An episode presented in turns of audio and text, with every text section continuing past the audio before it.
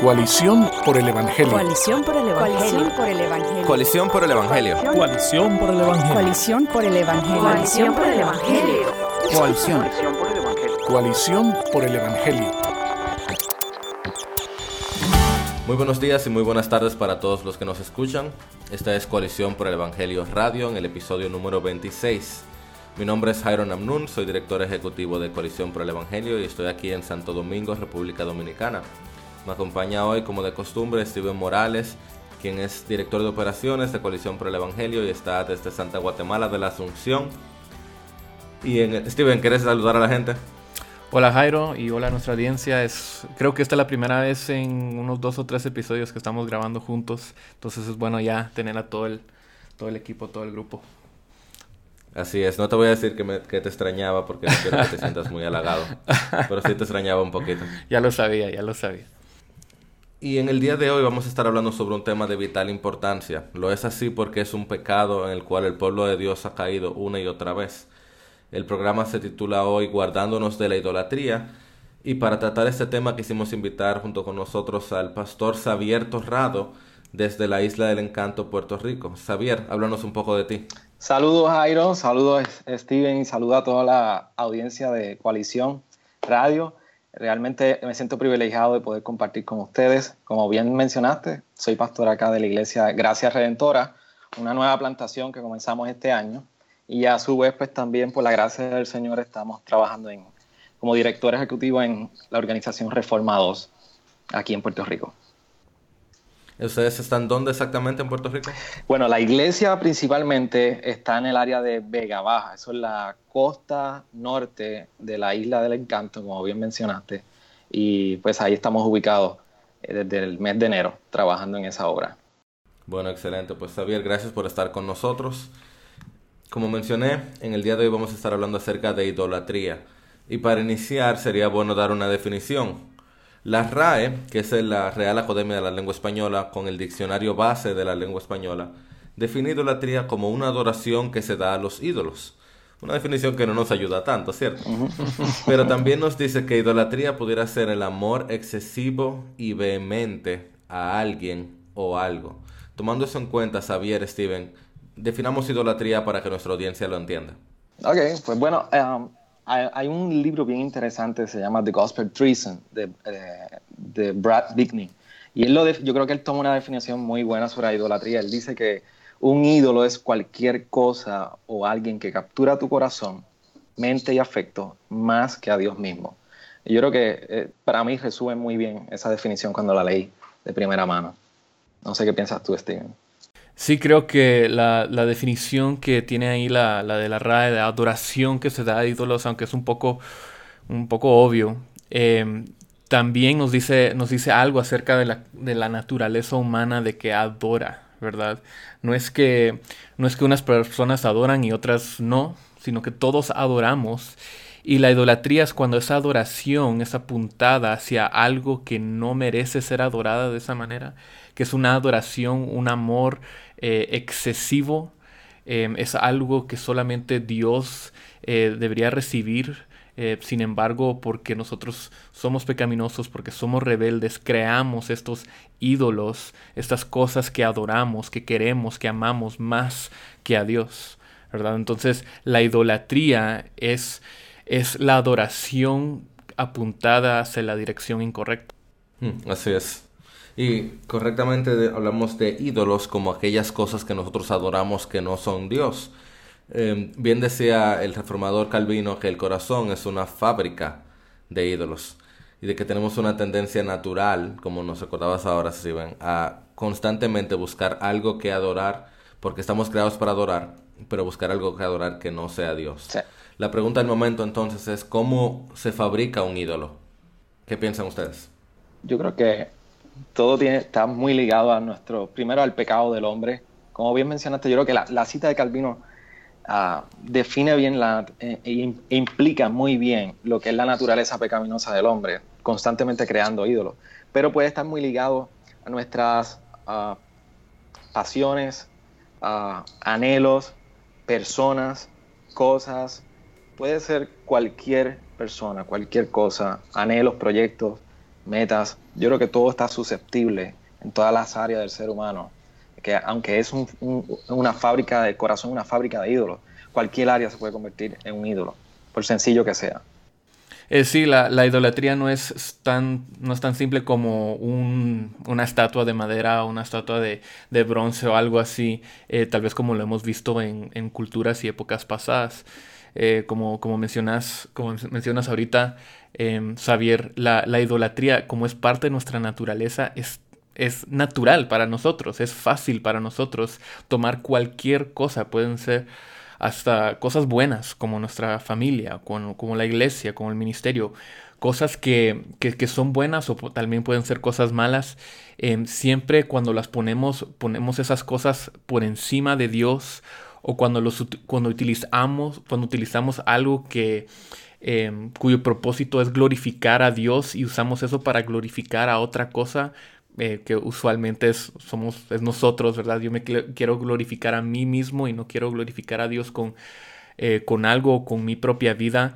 Em, esa cosa se convierte en un, en, un ídolo. Entonces, Xavier, no sé si, si tú tal vez nos podrías dar algunos ejemplos en eso. Tú estás plantando una iglesia eh, ahora estás pastoreando una iglesia, estás eh, caminando a la par de personas que, están luchando y lidiando con pecados. ¿Cómo tú miras la idolatría en la vida, o sea, en lo cotidiano de las personas que tú estás pastoreando y también tal vez en tu propio corazón? Mira, eh, yo creo que ahorita mencionaste, no, no sé si fuiste tú o Jairo, pero mencionaron un punto bien clave, que es que no es que dejamos de adorar, siempre estamos adorando algo. De, de hecho, en una ocasión Chesterton menciona que cuando cesamos de adorar a Dios, no es que no adoramos nada, adoramos cualquier cosa. Entonces, en la vida cotidiana, mientras uno va, ¿verdad? Como pastor trabajando con las vidas, uno ve que hasta el dinero, el sexo, la seguridad, la familia, eh, la educación, las metas, todo se puede convertir tan susceptiblemente en, en un ídolo y de hecho, por ejemplo, cuando nosotros vamos a la, a la, palabra, nosotros vemos en Lucas 12, en Mateo 6 también, que el mismo Jesús está diciendo que, que, que, guardemos nuestro corazón de no, no poner nuestro corazón, donde está nuestro corazón, ahí está nuestro tesoro, ¿no?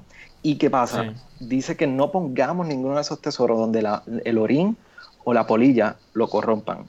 Si al final del día nuestra familia, en, toda, en todas las metas, en todo lo que nuestros anhelos, nosotros vemos que todo eso desemboca donde el orín y la polilla corrompen, es un ídolo, definitivamente. Y, es, y, es, y se ven todas esas áreas. Se puede ver dinero, sexo, matrimonio, familia, un sinnúmero de, horas, de áreas sumamente cotidianas y ordinarias.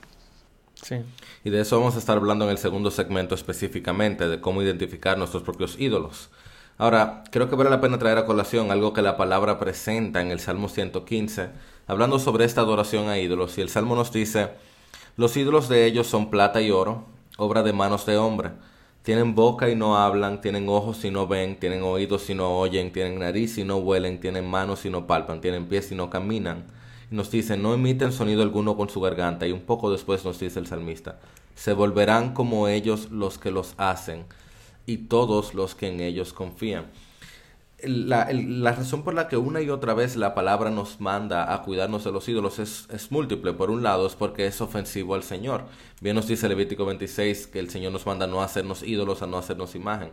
Pero por otro lado también es que aquello que nosotros adoramos es lo que, lo que terminamos convirtiéndonos. Tú puedes ver como un creyente en el Señor cuando anda constantemente adorando a Dios en su vida diaria, no solamente los domingos que levanta sus manos, sino que de lunes a sábado baja su cabeza en oración, levanta la palabra y la lee todo el tiempo, procura amar a los demás como el Señor lo ha amado y amarse a sí mismo, como, como se ama a sí mismo también, mejor dicho. Tú ves que esa persona poco a poco va pareciéndose cada vez más al Señor Jesús. Sí. Pero cuando nosotros queremos adorar algo que no sea al Señor, como ya mencionaste, sea familia, sea trabajo, sea nuestro ministerio inclusive, nosotros terminamos pareciéndonos a eso, lo cual implica que vamos a terminar corrompidos, porque ninguna criatura es merecedora de adoración. Y eso se ve de diversas formas. Tú puedes ver a aquel que está obsesionado por el dinero, cómo luego empieza a usar a las personas, porque lo que le importa es conseguir más dinero aquel que está obsesionado por la sexualidad, cuyo ídolo es el placer sexual, se encuentra que de pronto no tiene dominio propio y que empieza otra vez a ver a las personas como objetos. Así que el salmista nos recuerda y nos advierte de la realidad de que nosotros nos convertimos en lo que adoramos. Pero justamente antes de empezar con eso, el salmista nos dice, nuestro Dios está en los cielos, Él hace lo que le plaza. Entonces con esto vale que haga la pregunta, Xavier o, o Steven, ¿cuál es la principal diferencia entre una persona que está adorando alguna imagen de Dios y una persona que está adorando al Dios vivo? ¿Cómo se luce esta diferencia? ¿Cómo se nota? Bueno, lo primero es que cuando nosotros estamos adorando a Dios versus cualquier otro objeto, persona, cosa, eh, aquí hay un, algo bien implicado y es que hay una sustitución del Evangelio, definitivamente. Y partiendo de ese pasaje que tú mismo estás trayendo, del Salmo 115, vemos que el salmista está expresando, como bien dijiste, que hay un Dios digno, un Dios supremo, digno de toda gloria. Y entonces nosotros vemos la diferencia de una persona que está creciendo en su santificación en Cristo porque su adoración está en Dios y eso es parte de tener el Evangelio presente. Pero una de las cosas que yo pudiera identificar, no sé, eh, ustedes pueden añadir cualquier diferencia conmigo, pero otra de las cosas es cuando hay una sustitución del Evangelio, no vemos entonces qué proceso de santificación hay ahí, cómo está creciendo más la estatura y la imagen de Cristo. Y creo que es un contraste de los más, más uh, enfático que puede existir entre una persona que adora a Dios y una persona que adora cualquier otra cosa. No vemos un crecimiento a la imagen de Cristo en uno versus el otro. Sí, creo que es un, también es un asunto del corazón, ¿verdad? El idólatra, el que está adorando cualquier cosa, él puede convertir cualquier cosa en un ídolo, no porque esas cosas son inherentemente pecaminosas, sino porque su corazón es pecaminoso. Entonces, porque, porque el pecado viene por dentro y se expresa hacia afuera. Una persona pecaminosa puede agarrar cualquier cosa y, e, e idolatrarla, em, sea su, su, esposa o su familia o su trabajo o el dinero o todos los ejemplos que ya dimos. O sea, todas esas cosas pueden ser buenas cosas, pueden, son cosas, parte de la creación que Dios hizo, eh, pero cuando están colocados en el lugar incorrecto, o, cuando en nuestro corazón los hemos colocado en el, en el, lugar incorrecto, se convierten en ídolos. Entonces la diferencia entre una persona que, eh, que es idólatra, que está adorando ídolos, y la persona que está genuinamente adorando a Dios, es que esa persona que, que está genuinamente adorando a Dios tiene un corazón renovado que no busca ídolos, que no busca eh, convertir lo creado en, y, y, tratarlo como que si fuera como que si fuera Dios, sino que ama a Dios, reconoce que todas las cosas que Dios ha creado y que nos ha dado vienen de Dios y existen para glorificarle a Él, no a nosotros mismos. Entonces es un asunto del corazón y regresa al corazón y la, única manera en que podemos adorar genuinamente es si tenemos un nuevo corazón. Y lo, lo interesante con este mismo salmo y con las respuestas que ustedes dan es que se habla mucho de lo que nosotros adoramos y glorificamos. Y ese salmo inicia diciendo, no a nosotros, Señor, no a nosotros, sino a tu nombre da gloria. Y el salmo termina diciendo, pero nosotros bendeciremos al Señor desde ahora y para siempre. Sí. En esta portatapa del libro, que, de este salmo que habla tanto sobre la idolatría y la adoración genuina, nos muestra por un lado que el que adora al Señor genuinamente, el que está dando adoración y no idolatría, busca la gloria del Señor. Y al, al, otro lado del libro nos muestra que el que quiere adorar al Señor y no ser idólatra, va a bendecir el nombre del Señor. Así que yo creo que una característica también bien evidente del idólatra versus el adorador de Dios es que constantemente está hablando acerca de Dios, está contando las maravillas del Señor, está bendiciendo el nombre del Señor. Eso es sutil, pero por ejemplo una persona que está idolatrando su ministerio constantemente está hablando de todo lo que Dios está haciendo en su iglesia, de todo lo que Dios está haciendo en su corazón, de todo lo que Dios está haciendo pero sin darse cuenta de lo que está hablando es de sí mismo, de lo que Dios está haciendo con él o para él o por él, no de quién Dios es y de lo que Dios hace y de lo que Dios es todo el tiempo. Es una manera sutil en la cual nosotros los cristianos podemos encontrarnos idolatrando, quizás nuestros hijos. Mira, tú no sabes cómo Dios ha bendecido a mi hijo o a mi hija, mi hija es esto, esto, esto, esto y aquello. Y entonces a quien estoy bendiciendo genuinamente es al Hijo, al Señor, al dador de los dones el trabajo. Tú, mira, Dios me bendijo con esa posición laboral. Y ahí empiezo a hablar sobre el trabajo, el trabajo, y todo lo que hago y todo lo que he logrado. Entonces es sutil. Ahora, justamente antes de irnos al break, quiero leer este pequeño pasaje del cual seguiremos compartiendo. Primero los Corintios 10, 14 nos dice, Por tanto, amados míos, huyan de la idolatría. Y así también termina la primera carta de Juan, que nos termina diciendo, de pronto, hijitos, guárdense de los ídolos. Es decir, de que el creyente debe hacer un esfuerzo constante por huir y guardarse de los ídolos. ¿Cómo hacemos eso? Lo veremos en el próximo segmento aquí en Coalición Radio. Radio Eternidad, celebrando el 499 aniversario de la Reforma Protestante. No temo la tiranía de los hombres ni nada de lo que el diablo pueda inventar contra mí. Juan Knox, reformador escocés. Radio Eternidad, celebrando el 499 aniversario de la Reforma Protestante.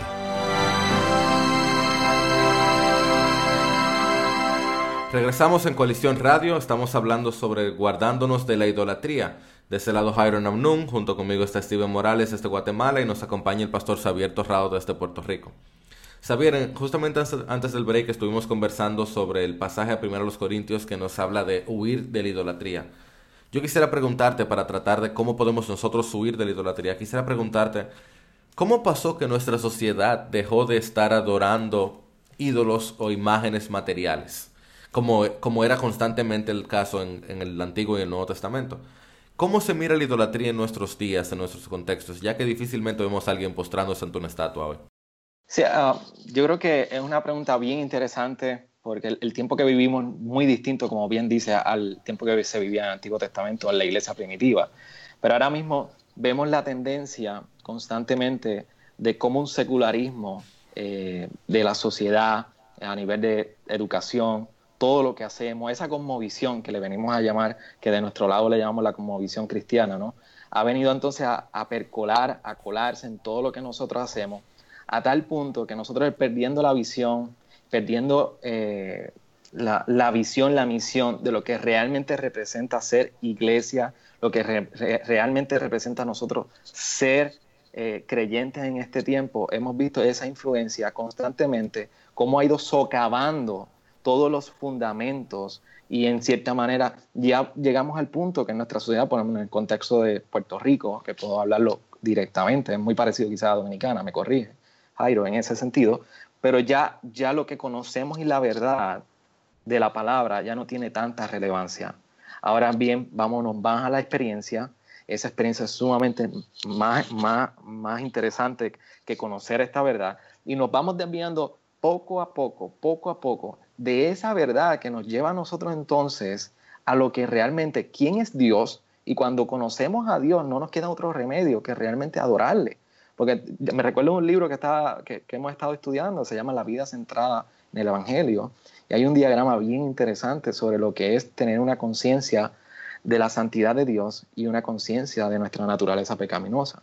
Por lo tanto, es en la manera que nosotros nos alejamos de ir conociendo quién es Dios, interesarnos por conocer más su carácter, vamos a ver cómo va menguando esa adoración correctamente y vamos a poner esa adoración en cualquier otro ídolo. Entonces, vivimos en una sociedad un mundo donde la, el dinero, la modernización en la cual llevamos, nuestros estilos de vida están determinando muchísimo qué realmente y cuáles son nuestros ídolos. ¿Por qué? Porque nos hemos alejado de querer conocer el Dios de la palabra. De hecho, cuando Pedro tiene una experiencia hermosa en la pesca milagrosa, regresa y él no regresa hablando de la gran pesca milagrosa que tuvo. Lo primero que hizo fue reconocer a los pies del maestro apártate de mí, que yo soy un pecador.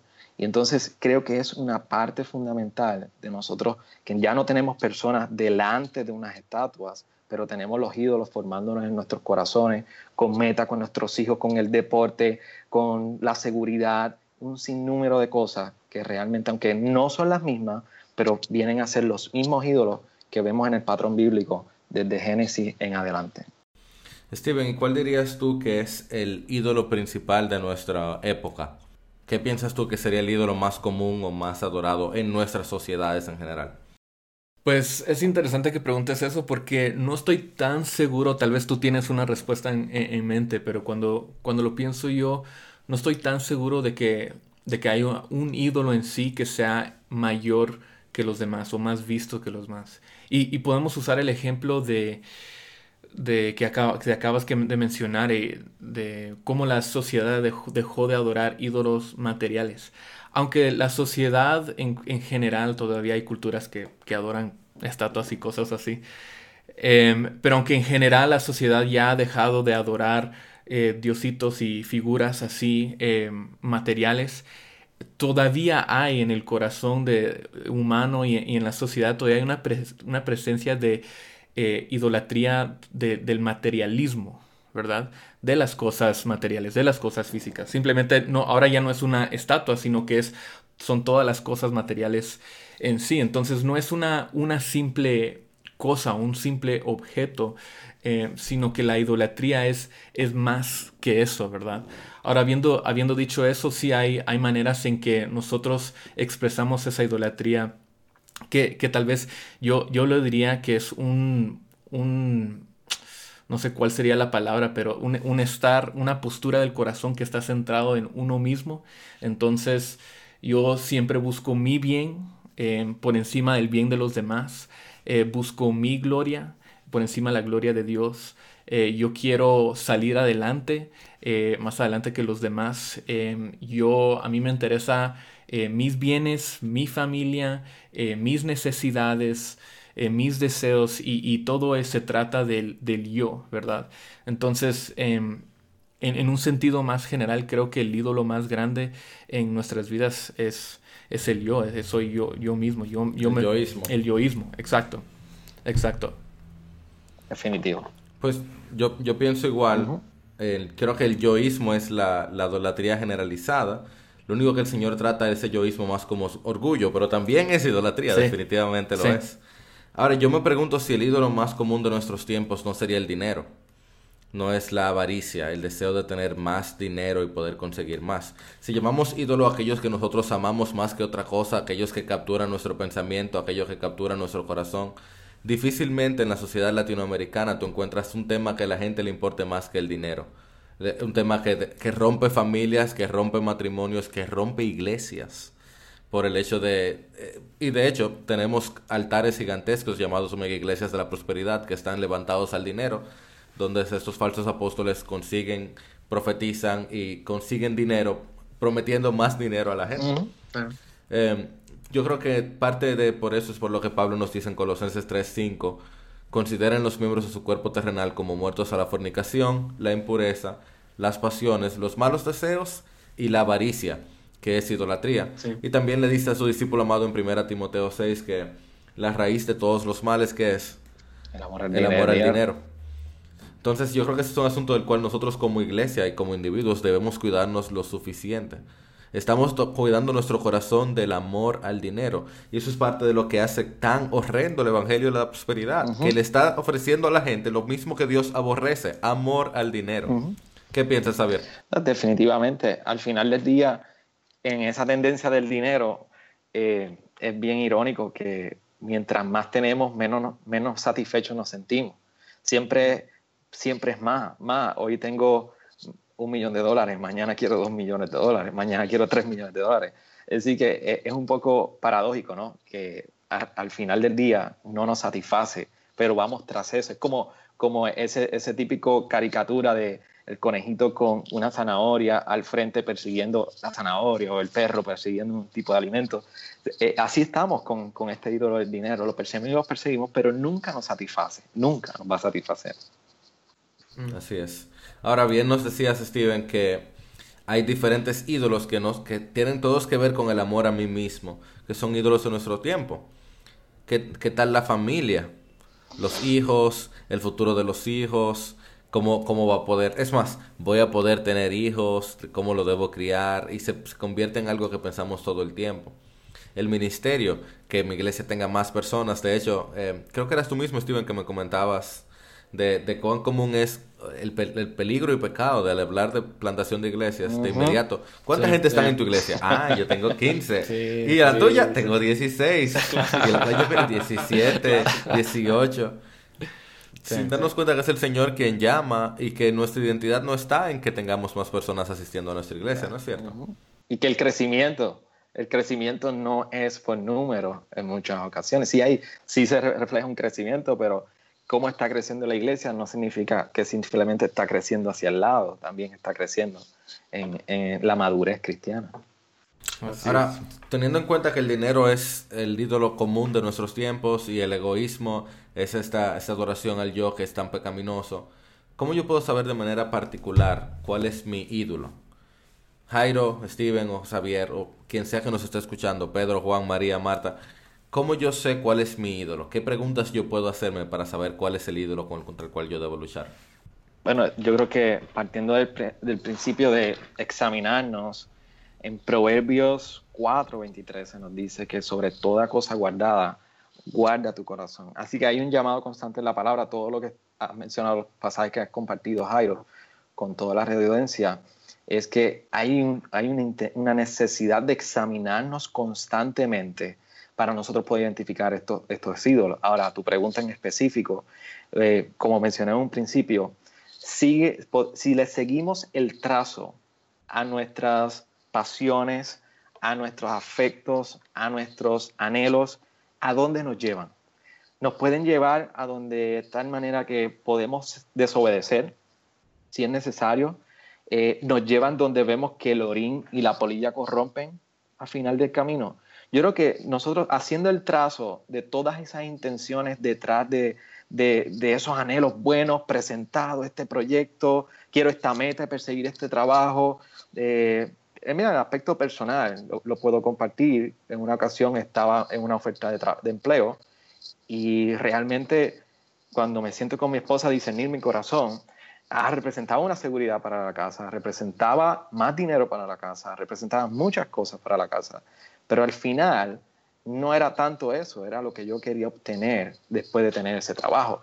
Y ahí mi esposa jugó un rol importante en las preguntas, pero el mismo espíritu nos va llevando, ¿no? Y a, través de la palabra, de que la manera que nosotros seguimos el trazo de todas esas intenciones, debemos ser si al final es una intención que glorifica a Dios primeramente antes que nosotros.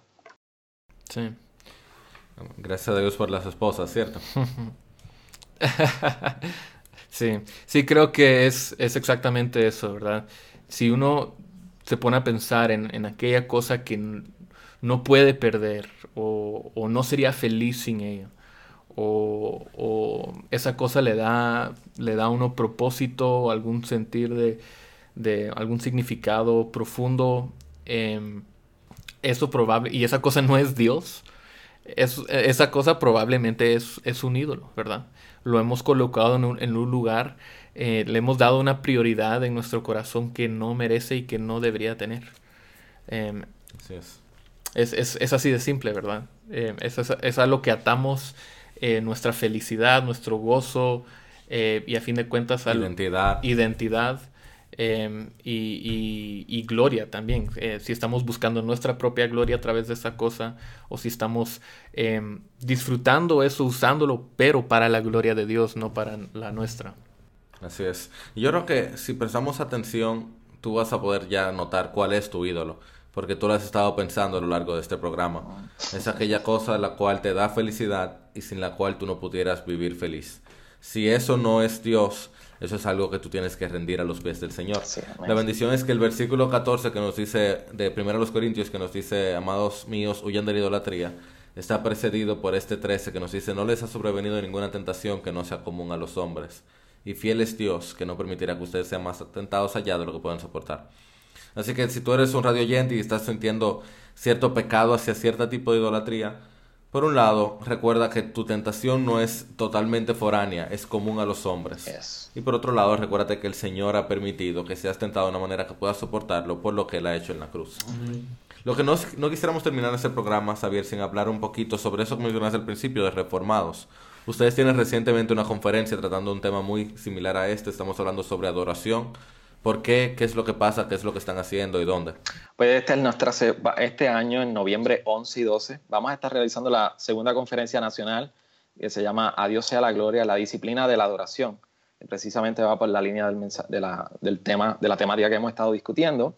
Y en esta ocasión estamos presentando esta conferencia eh, Reforma 2 con otra organización que quizá ustedes conocen, se llama Coalición por el Evangelio. son muy buena gente ellos. Pues estamos presentando esta conferencia. De estos dos días vamos a tener varios exponentes. el pastor Miguel Núñez va a estar con nosotros. Vamos a tener a Jeff Perswell, Mark Prater y Bob Coughlin, el autor del libro que recientemente Coalición publicó, publicó en español, La adoración importa. Y vamos a tener dos días de conferencia dirigido en esta temática de la adoración e incluso cómo hay obstáculos en la adoración en ese tema de los ídolos también. Que ese tema lo estará compartiendo el pastor Miguel, ¿cierto? Es correcto. De cómo los... Sí. Ese es un tema que, que, a Miguel le apasiona y que me encanta escucharlo hablar de él. Sí, sí. Sí, así es. Estaremos en Puerto Rico, en Caguas, entonces, ya en un par de semanas, primero Dios. Em, todavía hay tiempo de inscribirse, cierto, para quienes nos escuchen que están allá, pero Xavier, ¿habrá forma de que se grabe, de que se pueda promover por internet? ¿Habrá live stream? Sí, vamos a tener, la, para las personas que deseen más información, pueden acceder a www.reformados.org. Ahí tiene toda la descripción del itinerario, incluso la información para acceder al registro. Y nosotros vamos a estar haciendo live streaming durante la, la conferencia y luego entonces es muy posible que estemos posteando eh, en YouTube, en nuestro canal de YouTube, todas las conferencias. Pero si tiene la oportunidad de registrarse, participar, le instamos a la gente, este año tenemos algo bien distinto al año pasado, que es que tenemos unos talleres pre-conferencia, algo que no hemos hecho antes. Así que son dos días full completamente. Y estos talleres van dirigidos a pastores y a sus líderes, principalmente aquellos que están en áreas como de adoración o ministerios de adoración en su congregación. Genial. Bueno, excelente. Así que si estás en Puerto Rico o pudieras acceder a Puerto Rico, no te pierdas este evento. Entiendo que va a ser una gran bendición del Señor para la iglesia. Y está atento al live stream que podamos publicarlo a través de Coalición por el Evangelio y los próximos talleres también. Eh, Xavier, muchísimas gracias por tu tiempo. Steven, gracias por tu tiempo también. Gracias. A nuestra radio audiencia, gracias por estar con nosotros. Les recordamos que si somos tentados a la idolatría, nuestro Dios es mayor.